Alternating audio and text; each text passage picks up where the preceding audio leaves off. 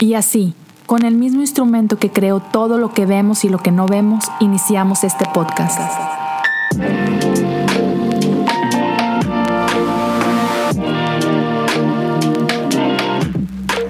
Bienvenidos a Cosas Comunes. Aquí estamos, listos para comenzar un episodio más de Cosas Comunes. Estamos en la segunda semana de Adviento. Y como puedes ver, las dos velas están encendidas. La semana pasada hablamos acerca de esperanza. Y en esta ocasión vamos a hablar acerca de gozo. Así que gracias por estar acá conmigo. Si, si estás viendo esto en YouTube, ya lo sabes, te invito a suscribirte al canal, deja algún comentario, compártelo en tus redes sociales si estás escuchando en Spotify dale follow. Si estás escuchando en Apple Podcast, suscríbete, um, deja algunas estrellas, las que tú consideres, deja algún review. Son cosas que ayudan muchísimo a que esto pueda llegar a más oídos, a, más ojos. Y bueno, permíteme comenzar con, con una lectura. Um, Adviento, lo hemos empezado a hablar la semana anterior, es un tiempo de espera, es un tiempo de anticipación. Navidad está a las puertas y ese es un tiempo en el que preparamos nuestros corazones para celebrar que Dios es con nosotros. Pero no solamente recordamos su nacimiento, también mantenemos esta tensión, esta promesa de que Él regresará. Así que Lucas 2.10 dice así, pero el ángel los tranquilizó. No tengan miedo les traigo buenas noticias que darán gran alegría a toda la gente. El Salvador, sí, el Mesías, el Señor, ha nacido hoy en Belén, la ciudad de David. Y otra traducción dice, les ha nacido hoy. O sea, no solamente son buenas nuevas porque nació, sino porque nació para ustedes. Lutero, el el, padre del protestantismo, um, dejó muy claro esto, que estas son buenas noticias, estas son noticias que traen gozo, no solo porque un bebé nació, no solo porque Dios se hizo carne, sino que se hizo carne para nosotros, por nosotros. Y eso tiene implicaciones increíbles. Entonces el día de hoy quiero hablarte acerca de, del poder transformador de el gozo en nuestras vidas, lo que vivir con gozo hace en nosotros, por nosotros, para nosotros. Y, te quiero hablar un poquito de, de por qué gozo es tan importante hoy, en este tiempo, en medio del clima ah, político y social en el que vivimos, y también tres prácticas que creo que nos pueden ayudar a cultivar gozo en nosotros, porque gozo no pasa nada más porque sí, porque gozo no es lo mismo que alegría. Claro, si estás gozoso, pues más bien, si, si estás alegre, pues estás experimentando algo de gozo. Ah, pero no siempre se trata de lo que experimento. Gozo no está sujetado solamente a momentos felices, gozo trasciende todo eso. Y me encanta una frase de, del gran Bono. No sé cuántos de ustedes recuerden a Bono, conocen a Bono, pero, ¿sabes? E, el, el cantante de YouTube. Si no tienen idea quién es YouTube y Bono, háganse un favor, busquen su música donde sea que escuchen música, ¿va? Pero Bono tiene esta frase que dice, el gozo es un acto de desafío. Piensen en eso un momento, el gozo es un acto de desafío. Porque la realidad es que en muchas ocasiones gozo no es algo natural. Ah, vivir con gozo es, un desafío ante los tres enemigos de nuestra alma. Tú puedes decir, wow, ¿quiénes son esos? ¿Qué es, ¿Quiénes son nuestros enemigos? El mundo, la carne y el diablo. Y después, espero 2022, hacer una serie acerca de, de eso, del mundo, la carne y el diablo. Ah, pero después me meto eh, en esa profundidad, pero por lo pronto solo, piensa en esto, ¿no? ¿Qué, ¿Qué, es el mundo? El mundo no es el planeta, ¿ok? Cuando la Biblia habla del mundo, cuando Pablo habla del mundo, no estamos hablando de esta bola de tierra y agua en la que, en la que vivimos, no, el mundo es estos sistemas que, rigen nuestro mundo, ¿no? Ah, y vivimos en un bastante, vivimos en un bastante, vivimos en un mundo bastante loco. Simplemente entra a Twitter, por ejemplo, y, vas a ver lo que está trending, vas a ver tu, timeline, de seguro vas a encontrarte cosas y que, wow, qué intenso. Ah, conversaciones que, que, tienes, checa tu Facebook, es, vivimos en un mundo bastante dividido, bastante polarizado, ¿no? Donde pareciera que violencia y extremos es el pan de cada día, ¿no? Y es difícil tener gozo en un mundo así, ¿no? La carne. ¿Ok? La, carne, no, no la rachera, no el bistec, no la carne del pastor, eh, esta cosa con la que vivimos, de la que no nos podemos separar todavía. Ah, Tomás de Aquino dijo esto hace como mil años. Nadie puede vivir sin deleite, ¿ok? Nadie puede vivir sin deleite. Dice, por eso es que un hombre que no tiene el gozo del Espíritu corre a los placeres de la carne. Porque todos tenemos este, este deseo, todos tenemos este, este huequito ¿no? que queremos llenar, porque digamos que ser feliz no es una opción, lo necesitamos para vivir. ¿Por qué hay tanta gente que padece depresión y que tristemente muchos caen en las garras del suicidio? Porque no hay deleite en su vida, no hay placer en su vida, no hay gozo, no hay esperanza. Y eso los lleva a cometer atrocidades. No podemos vivir sin deleite.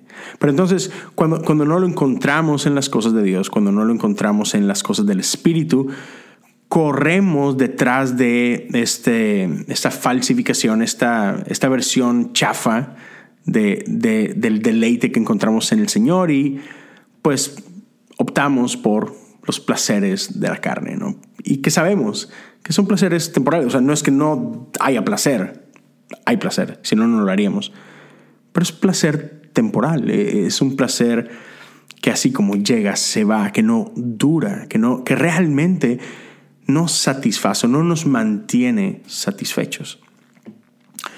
Y hay algo curioso, ¿no? A veces pensamos en, en, vivir bajo el gozo del Espíritu y las cosas de Dios, y a veces lo pensamos solamente como que en, en términos morales. Y ya ni cuando encontramos moralidad en, en, espiritualidad, no es lo mismo. ¿okay? Moralidad es más bien una, una idea estoica. ¿okay? Este, perdón. este movimiento filosófico ¿no? de, estoicismo. Entonces, moralidad es una idea estoica, pero no es necesariamente una idea cristiana. ¿okay? Porque tendemos a ver moralidad como una obligación. Es parte del pensamiento estoico. Ah, moralidad es una obligación y si bien podemos empezar ahí eh, en nuestro caminar con Jesús y podemos quizás empezar ahí en, nuestro discipulado, eh, eso es para quienes empezamos, para quienes somos un poquito inmaduros. Pero, pero ese no es la meta, eso es solo el inicio. Es quizás algo que nos puede ayudar ahí en lo que vamos aprendiendo y avanzando y, sabes, madurando en el Señor. Pero la realidad es que una vez que hemos alcanzado algún tipo de, madurez en Cristo, ah, esta idea de moralidad o, esto que parece algo moral, algo bueno, ah, no lo hacemos porque tenemos que. No hay un sentido de obligación. Lo hacemos porque hay deleite en hacer las cosas de Dios. Hay, un gozo en hacer la voluntad de Dios. Hay un gozo y hay un deleite en estar cerca de Él. Entonces es, es muy, mucho, muy diferente. Y por ahí también Martín Lutero decía que el diablo es, es antigozo, es, es, opuesto al gozo. Y él decía que el diablo no puede soportar el gozo. Y hay un poeta, Jack Gilbert, que tiene un, poema padre, pero me voy a nada más, leer una línea que me, que me llama la atención. Y es que dice que hacer de la injusticia nuestra única medida de atención es alabar al diablo. Entonces, la injusticia ciertamente no es algo bueno. Nosotros buscamos la justicia.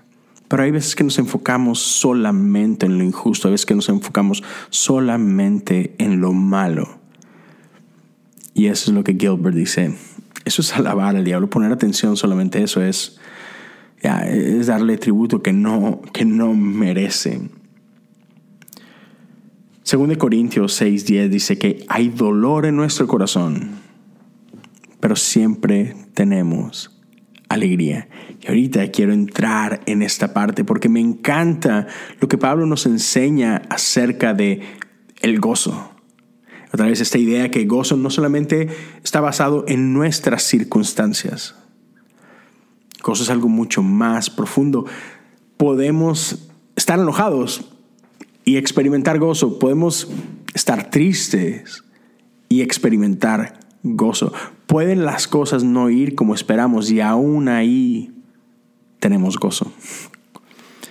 Como dice Pablo, somos pobres, pero damos riquezas espirituales a otros. No poseemos nada y sin embargo lo tenemos todo. Amén. Me, me encanta esa parte.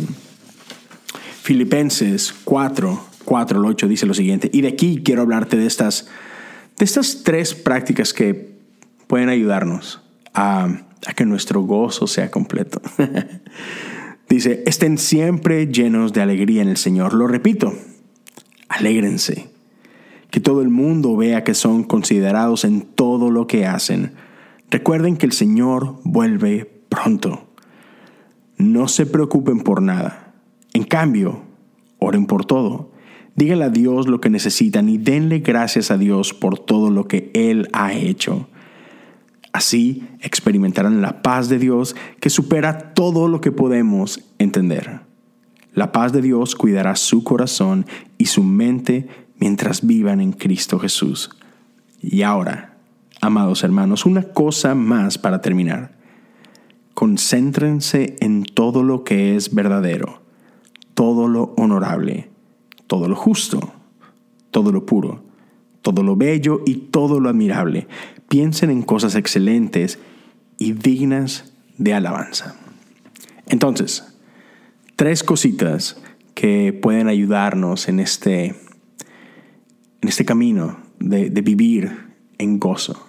Número uno, practica gratitud. Lo voy a decir una vez más. Practica gratitud. Gratitud y gozo van de la mano. Hace poco estaba, empecé a leer un libro de Will Smith, el, actor, el, cantante, el rapero. muy buen libro. Voy apenas como en el eh, capítulo número 7 del libro, pero me han estado increíble. Y desde el inicio del libro te das cuenta que una figura muy importante en la vida de Will Smith es su abuelita. Su abuelita es, era, quizá ya falleció, pero eh, eh, es o era una mujer cristiana, una mujer que ama a Dios con todo su corazón y, Will lo decía, ella no solamente iba a la iglesia, ella vivía la iglesia. Y, tiene una frase muy padre, su, abuelita, acerca de, acerca de gratitud. Y dice, es que una persona agradecida no puede ser infeliz una persona agradecida no puede no estar contenta. Ya, piensa en eso por un momento. Una persona agradecida no puede ser infeliz. Hmm. ¿Sabes? Gratitud es, más que una simple actividad. Gratitud es una, postura, es una manera de vivir. Eh, es esta postura de nuestro corazón. Y esta nos ayuda a entender que la vida es un regalo. La vida no te debe nada. a veces vivimos con este como que con esta actitud de que queremos arrebatar la vida, ¿no? Es que es que esto tengo que vivir. Ah, yo tengo, me tiene que ir bien, tengo que conseguir ese trabajo, e, es que yo voy a buscar mis sueños y no me importa lo que tenga que pasar, pero yo voy a lograr. Y, vivimos con esta mentalidad, con esta actitud de arrebatar. Y esto incluso lo, lo he llegado a escuchar en, en iglesias, ¿no? Este, esta idea de arrebatar cosas. Eh, no sé. No sé si en algún contexto sea apropiado decir eso, ¿no? Pero ya, pero creo que debemos de vivir con manos abiertas, agradecidos, porque toda buena dádiva y todo don perfecto vienen de lo alto. Nuestra vida es un regalo. Entonces, gratitud es una postura de nuestro corazón, pero también gratitud es una práctica. Es una práctica que si la cultivamos nos lleva a gozo hay, algunas maneras de practicarlo. Por uno, podemos tener ciertos rituales en nuestra vida, ¿no? Lo he hablado antes. Ah, yo tengo esta costumbre, la empecé hace un poco más de un año, si no me equivoco, y es que cada noche me doy un tiempo para escribir en un pequeño diario que tengo. Y tengo un diario de cinco años. Entonces imagínate, de enero 1 a diciembre 31, y cada página es un día y cada página tiene cinco divisiones. Entonces son cinco años diferentes. Y es esta idea de ir, ir grabando por ahí cada día por qué estoy agradecido el día de hoy. Y piensa, al final de esos cinco años puedes ir viendo eh, cada día del año y ver, uy, este año Dios hizo esto y este otro año Dios hizo esto otro. Y no sé, se me hace como que algo bonito, ¿no? Poder tener ese ese vistazo a, los últimos cinco años de tu vida y decir, wow, hay mucho por lo que estoy agradecido, ¿no? Entonces, e, esa es una cosa, hay, mil formas de, de, ser agradecido y de practicar, tener ciertos rituales a los que puedes correr.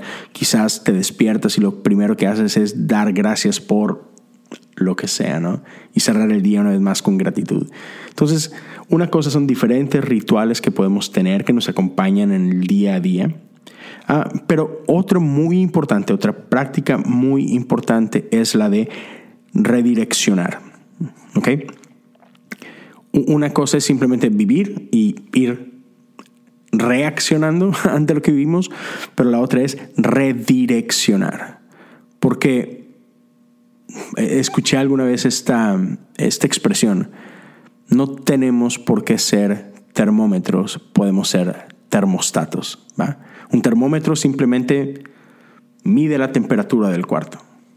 Eso es todo lo que hace, solo mide.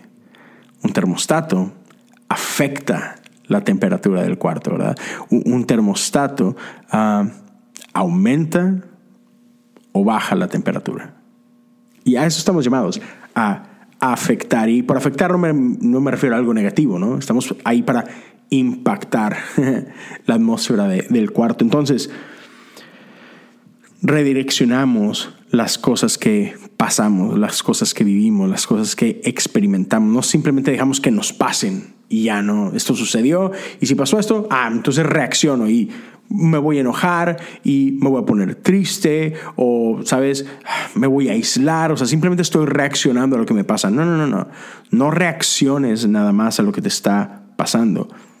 Redireccionamos las cosas tomamos lo que está sucediendo y le pasamos por el filtro de gratitud, le pasamos por el filtro de nuestro Dios y lo ponemos en la mesa, lo ponemos ah, delante de, o lo podemos decir así, no, lo ponemos a los pies eh, del Señor. Entonces, practicamos gratitud.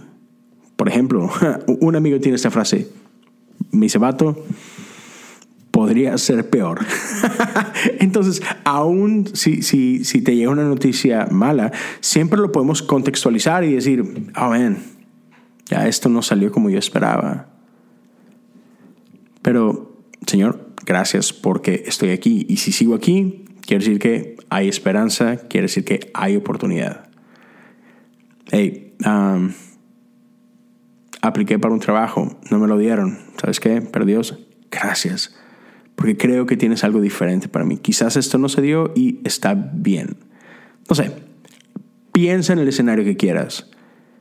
Podemos encontrar cosas por las cuales estamos agradecidos aún en medio de nuestras pruebas. Y eso es, eso es muy importante. Entonces, rituales, redirección, son cosas que practicamos y desarrollamos a lo largo de nuestra vida. No es, no es algo que nada más hacemos, sabes, una semana y listo.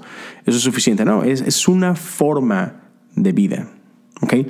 Ah, practicar gratitud es mucho, muy importante, porque no solamente ah, ayuda a cultivar el gozo, o sea, hay, hay muchas otras cosas que gratitud hace. Regresando al tema de nuestra cultura social, eh, la cultura en el mundo que vivimos, hay muchísima división. Ah, no me importa en qué país estás viviendo, seguramente estás viviendo algo similar. Yo vivo en los Estados Unidos, hay mucha tensión. No solamente había tensión cuando estaba Donald Trump, hoy tenemos otro presidente, sigue habiendo tensión. Si te vas para atrás en la historia, siempre ha habido tensión. ¿Ok? Y otra vez, estoy seguro que pasa lo mismo en México y en Guatemala y en El Salvador y en Chile y en Argentina y donde tú me digas, ¿va? Pero quiero hablarte de algo, de, cómo gratitud puede impactar a toda nuestra nación, ¿ok? al mundo entero incluso. Hace unas semanas aquí en los Estados Unidos estuvimos celebrando el Día de Acción de Gracias. Eso lo celebramos normalmente el cuarto jueves del mes de noviembre y, por lo regular es acción de gracias y el domingo siguiente es cuando comienza Adviento. No sé qué tanto puedas conocer o no de la historia del Día de Acción de Gracias. Si bien es cierto que se supone que es cuando ah, los europeos llegaron por acá y en una ocasión se encontraban al borde de la muerte porque no tenían comida, ya no tenían recursos para vivir. En una ocasión se, se topan con una tribu de, habitantes de, Estados Unidos en aquel tiempo, alguna tribu india, y básicamente esta tribu les salva la vida, ¿no? Entonces, e, e, en eso, en, esa comida compartida se centra el Día de Acción de Gracias. Pero el Día de Acción de Gracias fue instituido por el presidente Abraham Lincoln durante la Guerra Civil de los Estados Unidos. O sea, en, el tiempo en el que el país literalmente estaba dividido entre el norte y el sur, donde uno de los puntos más gruesos de esta, de esta batalla estaba centrado en, la esclavitud. El norte estaba en... Wait, no. El sur estaba a favor de la esclavitud y el norte en contra. Perdón, no soy de Estados Unidos, no soy buenísimo en esa parte de la historia, pero uno estaba en pro de la esclavitud, otro en contra de la esclavitud. La cosa es que Abraham Lincoln estaba en la lucha de y terminó logrando abolir la esclavitud en los Estados Unidos. Pero bueno, él instituyó el Día de Acción de Gracias en ese tiempo, en ese contexto, en un contexto de guerra, donde el país estaba a punto de despedazarse, e, en un, en un contexto donde toda la población creía o veía más la maldad en sus compatriotas que cualquier otra cosa. O sea, era casi imposible que vieran bondad de un lado al otro, ¿no? Estaban más fijados en lo que los dividía que en lo que los unía. Uh, les era casi imposible reconciliar, ¿no? Al grado tal que fuera una guerra, ¿no? Pero entonces fue, fue en esa atmósfera que Abraham Lincoln instituye el Día de Acción de Gracias. Y el punto era ese, sentarte a la mesa, pausar lo que sea que estabas haciendo, el ritmo de tu vida en ese momento y decir, Señor, gracias. Y eso tuvo un impacto tremendo. Y, sigue teniendo un impacto increíble en nuestra vida. Si tú ah, te atreves a hacer esto y empiezas a dar gracias en lugar de quejarte, si empiezas a ser agradecido en lugar de conflictivo, vas a ver el impacto que eso va a tener en tu vida. Punto número dos, acercarnos a Dios en oración. Por aquí podemos ah, ver um, uno de los versículos en, este mismo ah, pasaje Ah, de Filipenses, en el versículo 6, que dice Pablo, no se preocupen por nada. En cambio, oren por todo. Díganle a Dios lo que necesitan y denle gracias por todo lo que Él ha hecho. Entonces, oración es otra parte importante de este proceso. Gratitud alimenta el gozo en nuestro corazón. Y me encanta porque Karl Barth, este teólogo, ah, decía lo siguiente, este ser trinitario, hablando de, Dios, es radiante y lo que Él radia es gozo. me encanta. Salmo 16, 11 dice, me mostrarás el camino de la vida, me concederás la alegría de tu presencia y el placer de vivir contigo para siempre. ¿Quieres experimentar gozo? Acércate a la fuente de gozo. Y lo sabemos, una de estas prácticas que tenemos como cristianos para estar en comunión con Dios es la oración. Entonces, hey, no te preocupes por nada. Ora. Acércate a Dios, dile lo que necesitas y dale gracias. Y como hablamos, esta gratitud está conectada a gozo. C.S. Lewis escribió lo siguiente. C.S. Lewis es de mis teólogos favoritos.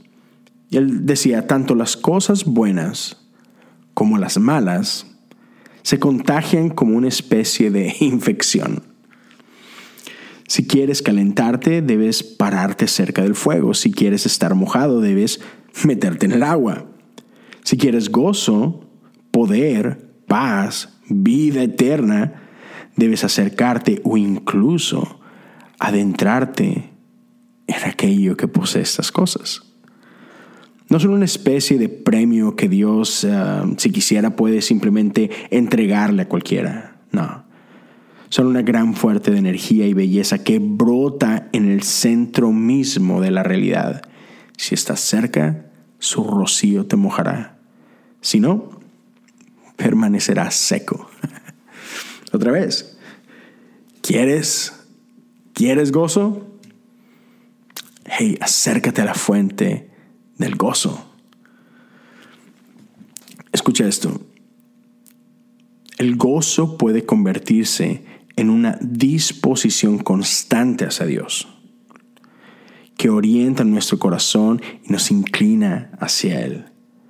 Puede ser una emoción fundamental, moldeando y empoderando el efecto. Puede ser una corriente que fluye constantemente debajo de la superficie de todo lo que experimentamos. Este no es el gozo de alguien que apenas va empezando en esto, ¿no? en estas prácticas espirituales. Dice, pero de santos experimentados que como Pablo han entrado, perdón, han entrenado sus sentidos espirituales, enfocados y centrados en Dios. Y por lo que podemos decir sin hipocresía, que se regocijan en el Señor siempre. No a veces, no cuando todo va bien, siempre, siempre. La oración nos acerca al Padre, la oración centra nuestros corazones, la oración abre nuestros ojos a otra realidad. ¿Quieres experimentar gozo? Practícalo. Reorienta. ten, ten esas prácticas de gratitud. Ora y da gracias al Padre. Y tercer punto, y, con, esto, con esto vamos a ir amarrando y, terminando. Cuida lo que guardas en tu mente. En, en el ambiente de arte existe esta palabra que es curar. No, curar como cuando alguien se corta, vamos a curarte la herida. No, no, no. Cuando tú curas una galería de arte es tú escoges qué es lo que va en esta galería. curar una biblioteca, es tú escoges qué libros pones ahí, ¿no? Tenemos que curar lo que almacenamos en nuestra mente. ¿Qué estás permitiendo que haga nido en tu corazón? ¿Qué estás permitiendo que haga nido en tu mente? Porque ya, e-, eso va a impactar terriblemente, para bien o para mal, cómo vives, cómo ves el mundo, cómo, terminas pensando, cómo terminas actuando. Verso 8 dice, y ahora, amados hermanos, una cosa más para terminar. Concéntrense en todo lo que es verdadero, en todo lo honorable, en todo lo justo, en todo lo puro, todo lo bello y todo lo admirable. Piensen en cosas excelentes y dignas de alabanza. Piensa en estas cosas Y para eso tenemos que tener cuidado. tenemos que aprender a reorientar cuando es necesario. Pero ya, ¿a qué estás dando lugar? John Milton um, tiene esta gran frase. La mente es su propio lugar y en sí misma puede ser un cielo del infierno o un infierno del cielo. Mastícalo un momentito. Te lo voy a volver a decir. La mente en sí misma puede ser un cielo del infierno un infierno del cielo. Me ha pasado y da miedo de lo poderoso que es nuestra mente. Yo me he llegado a enojar por nada, literal, por nada. Yo me he llegado a enojar por cosas que pienso, o sea, ¿cómo te lo explico? bueno, voy a parecer loco porque es locura. Pero me ha pasado a veces de que estoy con mi esposa y estamos, no sé, platicando, lo que tú quieras. Y de pronto, no, no sé ni por qué lo he llegado a hacer, pero me hago una idea en mi cabeza de que, ah, me dijo esto por esto. Nada que ver, o sea, sí, de repente un pensamiento que entretengo en mi cabeza. Y luego le empiezo a dar vuelta. Y es, mugre mona. ¿Por, qué hizo esto? ¿Por qué dijo esto otro? Lo hizo por eso. Y, nada que ver, o sea, nada de eso es real. Fue algo que entretuve en mi cabeza, una, idea con la que jugué y eh, me voy a hacer el enojado. Y me termino enojando por nada. me ha pasado una que otra vez, yo sé, yo sé, eso no es de gente normal. Pero e, es impresionante cómo podemos estar en un lugar donde todo el mundo lo está pasando bien y si queremos pasarla mal, no la vamos a pasar mal. Y lo opuesto, hay, hay historias increíbles. No sé si llegaste a ver alguna ocasión una película que se llama La vida es bella. no me acuerdo si es de Alberto Berlusconi o, o eso me lo estoy inventando, pero La vida es bella es una película italiana. Y es esta historia de un padre que este perdóname, Roberto Benigni eh, es, el director y creador de, la película. Y está situado en, la época de, la Alemania nazi. Y es una familia que en algún punto es un, esposo, una esposa, un hijo, y son llevados a un campo de concentración y ahí los, los separan, terminan llevándose a la mamá para un lado, al papá y al hijo a otro. Y el hijo no tiene ni idea de qué es lo que está pasando, ¿ok? Y el padre, todo el tiempo que estuvieron encerrados en este lugar, le hizo pensar a su hijo que era un juego. Para salvar al niño de los horrores de este campamento, este padre le hizo pretender que todo eso era un juego y el niño lo creyó. Para el niño, eso fue un juego. Man, es una, película hermosa. Tiene un gran final. Eh, pero solo piensa en eso un momento. No importa qué es lo que estás pasando. Tenemos esta capacidad, como dice Milton, de, de hacer del cielo un infierno o un infierno del cielo. Entonces, lo que piensas es importante. Lo que anidas en tu corazón y tu mente es importante. Por eso es importante qué es lo que haces en social media, de qué conversaciones eres parte, qué son las cosas que lees, ah, qué son las ideas que te influyen. Realmente importa. Lo, que pensamos, lo que, contemplan, lo que contemplamos, perdón, tiene potencial para orientarnos, encaminarnos hacia un lugar infernal o hacia un lugar celestial. Entonces, ya, me encanta que eh, eh, gozo, una vez más, trasciende a nuestras circunstancias. Y al final del día, como, Pablo lo, menciona vez tras vez, podemos experimentar alegría en nuestra fe, podemos estar alegres en el Señor, podemos estar alegres aún en medio de, la prueba, como dice 2 Corintios 6:10, hay dolor en nuestro corazón, pero, pero siempre tenemos alegría podemos gozarnos en nuestras prisiones, como decía Pablo, porque a final de cuentas, gozo es una decisión profunda de fe y de esperanza, basados no en nuestras circunstancias, sino en la, en la vida y en la persona de Jesús. Y es por eso que como iniciamos eh, este episodio con, con esta lectura del libro de Lucas, que dice, no tengan miedo, les traigo buenas noticias que darán gran alegría. ¿Ya?